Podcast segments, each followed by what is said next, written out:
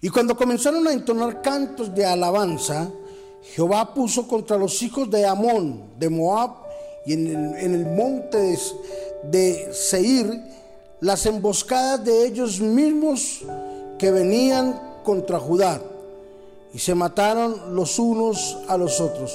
Segunda de Crónicas, capítulo 20, versículo 22. Hoy hablaremos sobre alabanzas en medio de la prueba.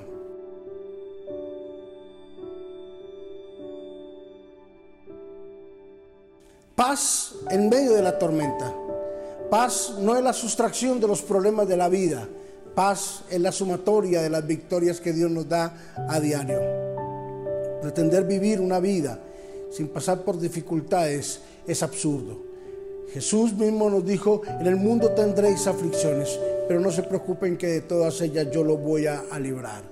La confianza que tenemos es de que en medio de esas situaciones difíciles que pasamos, Dios peleará por nosotros. Josafat estaba pasando por un momento muy difícil, donde se unieron tres pueblos para derrotar a Judá.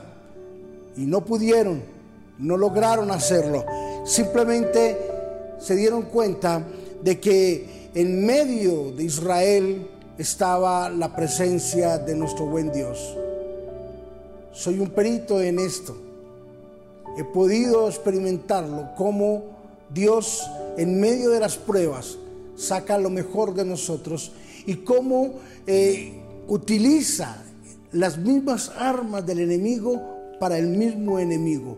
Como, como, como dice la Biblia, se devuelve el baldón a aquellos que nos querían hacer daño. Hay gente que se ha preparado y ha alquilado balcón para ver nuestra derrota.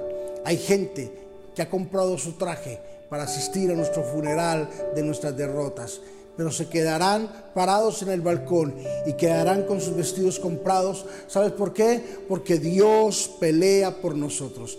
Hemos aprendido la técnica de alabar en medio de la prueba. Hemos aprendido la táctica de gozarnos en Dios en medio de las circunstancias y Dios peleará por nosotros. Hoy que tú estás pasando por un momento difícil, de crisis, de situaciones familiares, espirituales, financieras, familiares, espirituales, ministeriales, cual sea la dificultad que estás pasando, hoy quiero hacerte la invitación para que adores al Señor, para que lo bendigas con todo tu corazón y puedas experimentarlo en primer plano, que alabar al Señor es lo mejor que nos puede pasar.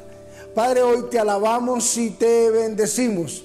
Señor, hoy a través de esta oración, muchos de mis hermanos están recibiendo la victoria, Señor, en donde quiera que estén, en cualquier parte del mundo, Señor.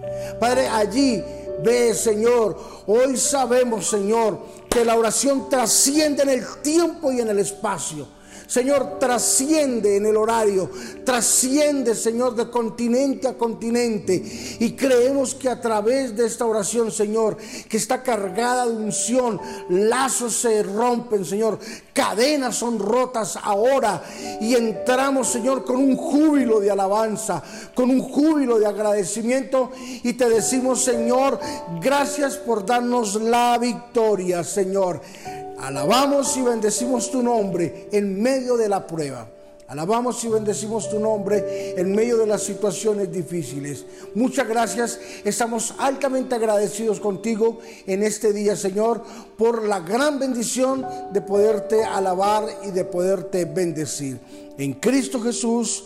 Amén y amén. Quiero hacerte esa invitación, esta invitación para que alabes a Dios, que saques fuerzas de donde no tengas y en medio de esa circunstancia, alaba al buen Dios de los cielos y Él te dará la victoria. Bendiciones.